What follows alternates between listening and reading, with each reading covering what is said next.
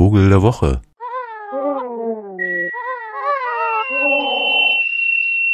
Hey Boys and Girls, wisst ihr eigentlich, äh, wo der Weihnachtsmann herkommt? Ja?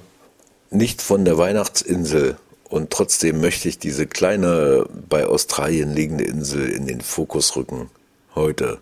Da leben nur schätzungsweise 2100 Menschen etwa, so.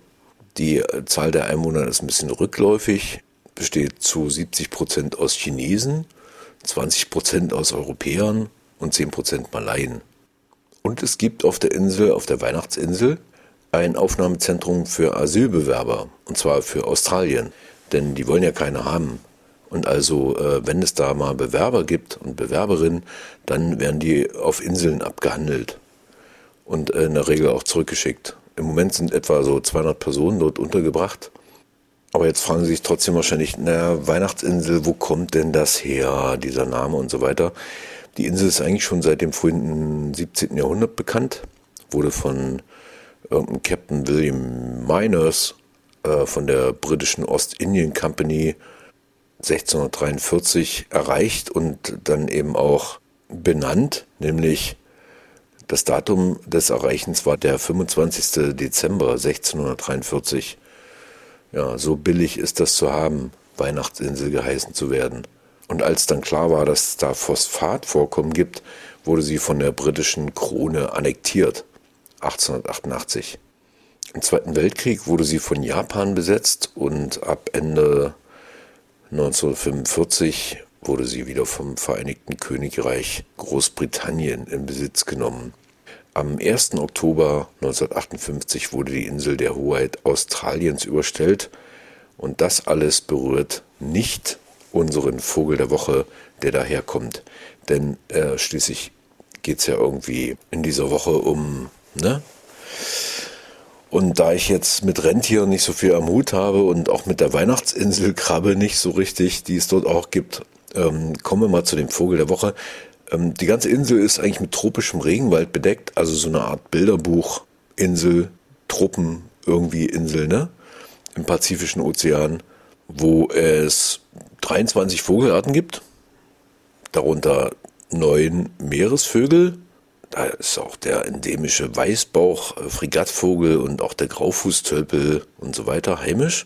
Auch die dunkle Fruchttaube und so weiter. Aber einen, den es eben wirklich nur dort gibt und der sieht extrem seltsam aus und ist wahrscheinlich die Urform des Weihnachtsmanns.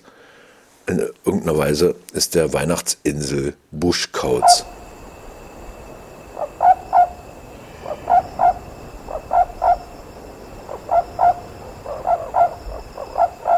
Das soll auch sein. Es gibt kaum Fotos von ihm und auch kaum Aufnahmen. Die einzige Aufnahme hat jemand aus Sachsen-Anhalt gemacht, der dort mal irgendwie unterwegs war. So klingt er, der Weihnachtsinsel Buschkauz. Und der kommt nun ausschließlich auf dieser kleinen Weihnachtsinsel vor. Sieht eigentlich ein bisschen aus wie so ein, ja, so ein noch dickerer Sperber oder so. Also auch nicht besonders groß. So groß wie eine Seltersflasche. Wenn sie denn dicker wäre. Eine, eine Weinflasche, vielleicht eine äh, Cabernet Syrah äh, mit diesem gebogenen Hals. Diese, so einer, so sieht der aus. Nur, dass der Kopf ein bisschen dicker ist.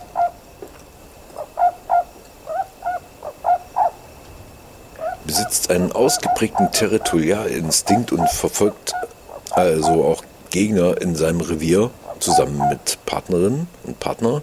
Das Ganze mit lautem Geschrei.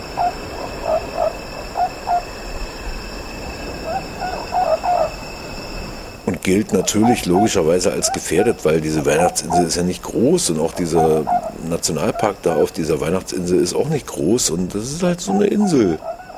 Und Inseln haben ja bekanntlicherweise die Eigenschaft, dass wenn dort jemand mal irgendwie Tabula rasa macht, weil Palmöl und so, dann ist das vorbei mit den endemischen Tierarten. Also kann man nur hoffen, dass dieser Nationalpark seinen Bestand erhält und die vielleicht 900 Weihnachtsinsel Buschkreuze dort überleben.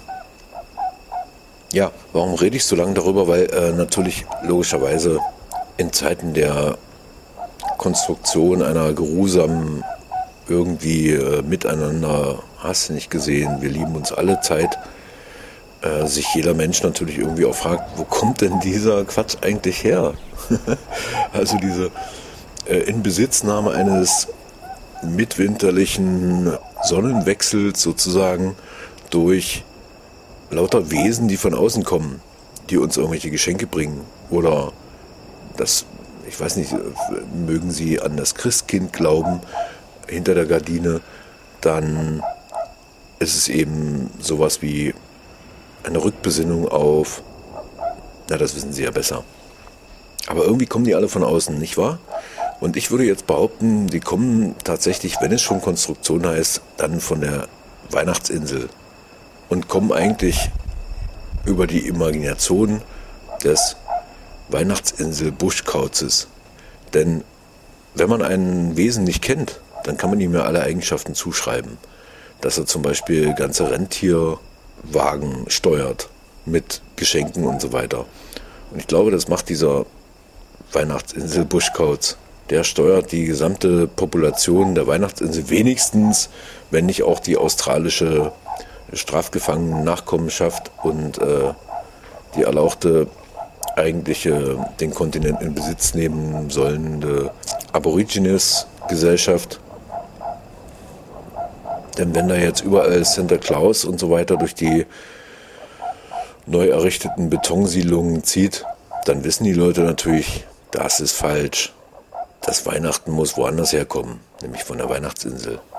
Logischerweise Christmas Island.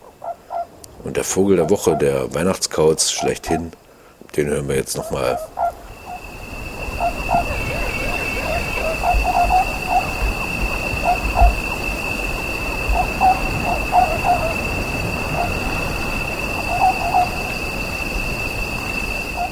Und wie wir alle wissen, es gibt ihrer nicht viele. Also wenn er bei Ihnen nicht vorbeikommen sollte, dann hat es gute Gründe. Denn auch so ein Kauz, so kauzig er auch sein mag, muss auswählen.